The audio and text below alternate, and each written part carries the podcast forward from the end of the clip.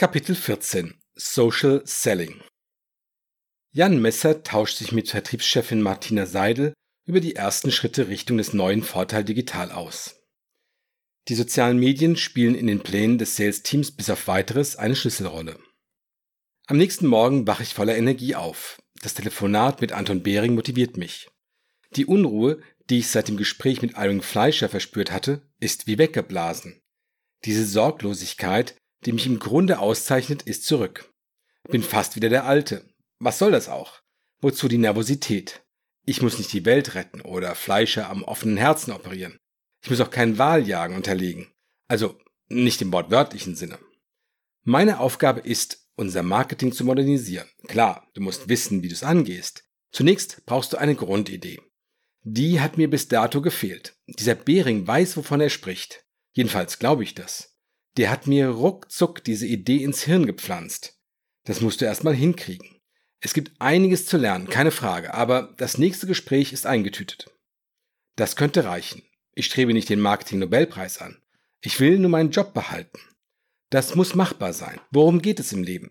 Es geht darum, den Kopf über Wasser zu halten. Das reicht, und darin habe ich ein paar Jahrzehnte Erfahrung. 4,7 um genau zu sein.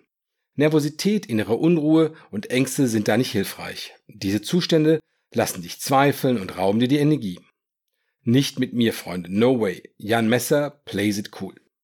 Im Büro rufe ich als erstes Martina Seidel an. Wir müssen mit dem Vertrieb an einem Strang ziehen.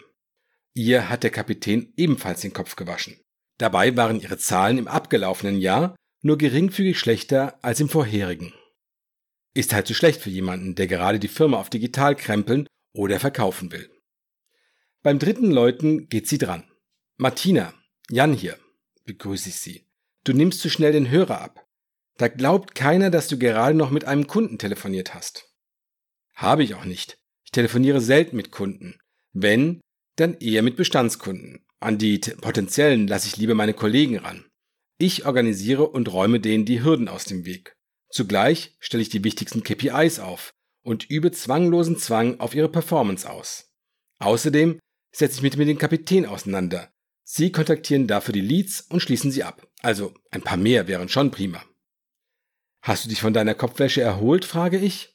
Spielst du auf Fleischers Digitalpläne an? Nein, ich bin noch dabei, das sacken zu lassen. Mein Mann und ich haben uns Ende letzten Jahres ein Haus gekauft. Nicht der beste Zeitpunkt für berufliche Turbulenzen. Geht mir ähnlich. Hab mir einen Porsche zugelegt. Haha, den hab ich auf dem Parkplatz gesehen. Wie kam es dazu? Ich wollte mir etwas gönnen.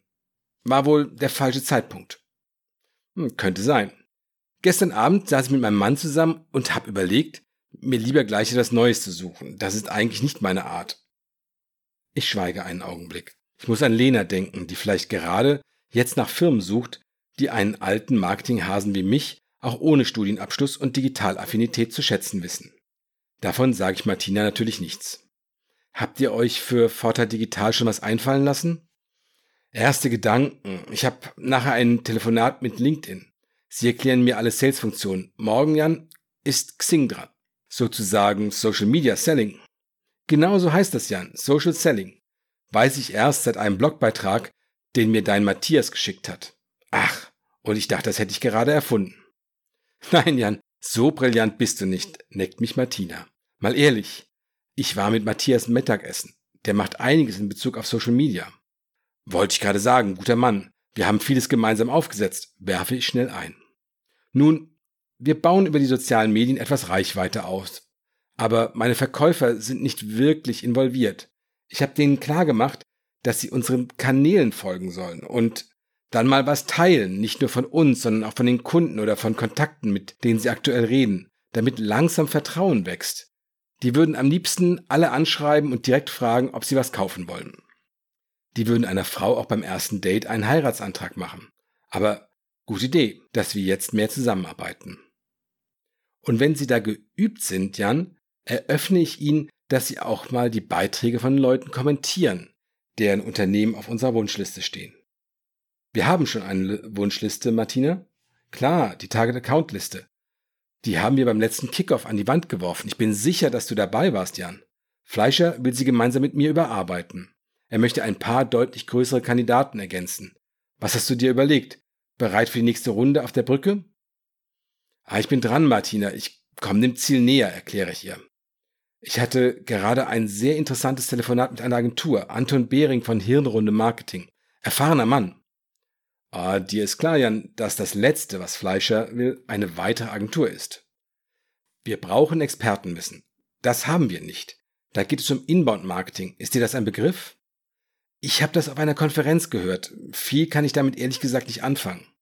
Letztlich ist das Lead-Generierung, geleistet vom Marketing, quasi alles online.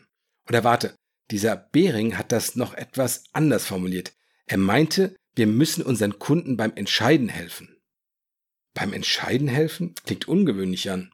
Meine Kollegen glauben, sie müssten den Kunden anhauen, umhauen, abhauen.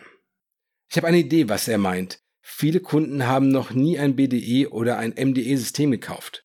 Die müssen erst lernen, so eine Software zu evaluieren. Also schau mal, wie du dem Kapitän das abbringen kannst. Ich werde ihn direkt anhauen und umhauen. Wir brauchen ein paar mehr Leads, wenn wir die ehrgeizigen Ziele vom Kapitän erreichen sollen. Halleluja! Falls wir uns nicht darum kümmern müssen. Meine Leute hassen nichts mehr, als Listen abzutelefonieren. Kriegt ihr das hin, Jan? Eure einzige Begegnung mit Leads war doch bisher, dass ihr den Kaffee auf dem Messestand serviert habt. Komm, dafür bezahlen wir Servicekräfte, aber du hast recht. Kunden kennen wir nur von der Referenzliste, Martina. Ansonsten bin ich mit denen etwa so vertraut wie mit der Zetologie. Was um Himmels Willen ist das denn, Jan? Die Zetologie ist ein Teilgebiet der Mammalogie, der Säugetierkunde. Zetologie ist die Wissenschaft der Wale. Seit wann interessierst du dich für Wale? Äh, Moby Dick habe ich mir gekauft. Der Kapitän erwähnte es in unserem Gespräch und ich nahm an, dass es meine Position stärkt, wenn ich bei seinem Lieblingsbuch mitreden kann. Stimmt. Ich habe es auch gelesen, kurz nachdem ich bei Alcor eingestiegen bin. Das wird doch kein skurriles, heimliches Hobby von dir, die Zetologie, oder Jan? Nicht, dass ich wüsste. Ich schwärme eher für alte Autos, Anzüge und Vinylplatten. Du hast lang genug durchgehalten. Die kommen nun wieder. Vor kurzem war ich in einem dieser Elektronikmärkte. Da gab es ein halbes Dutzend Regale mit Schallplatten. Ja, die Zeit der Second-Hand-Märkte ist vorbei. Ich kann viele meiner ersehnten Schätze einfach im Netz bestellen oder im Laden kaufen. Du bist doch gar nicht so online-affin, oder? fragt mich Martina. Ich bin zwar sehr analog, aber ich kann auch digital. Digital ist nicht automatisch besser, obwohl es schon manchmal genauso gut ist. Lass es bloß nicht den Kapitän hören. Der schwört auf alles Digitale. So, Martina, ich muss jetzt Schluss machen. Mein Auto muss in die Werkstatt. Reifenwechsel. Im Gegensatz zu dir mit deinem Außendienst der Kutsche habe ich keine Freisprecheinrichtung, weshalb ich auf der Fahrt schweigend dem Radio lausche oder im Ausnahmefall auch mal mitsinge. Das will ich hören. Das willst du nicht, Martina, glaub mir. Mein nächster Anruf gilt Lena, meiner persönlichen Headhunterin. Sie nimmt nach dem siebten Klingeln ab. Hi Lena, begrüße ich sie.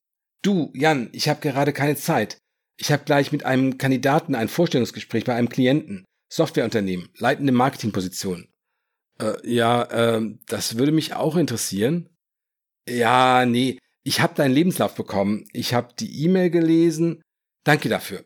Ich schau mal, was ich tun kann und melde mich bei dir nächste Woche voraussichtlich. Ja, kann ich noch irgendwas?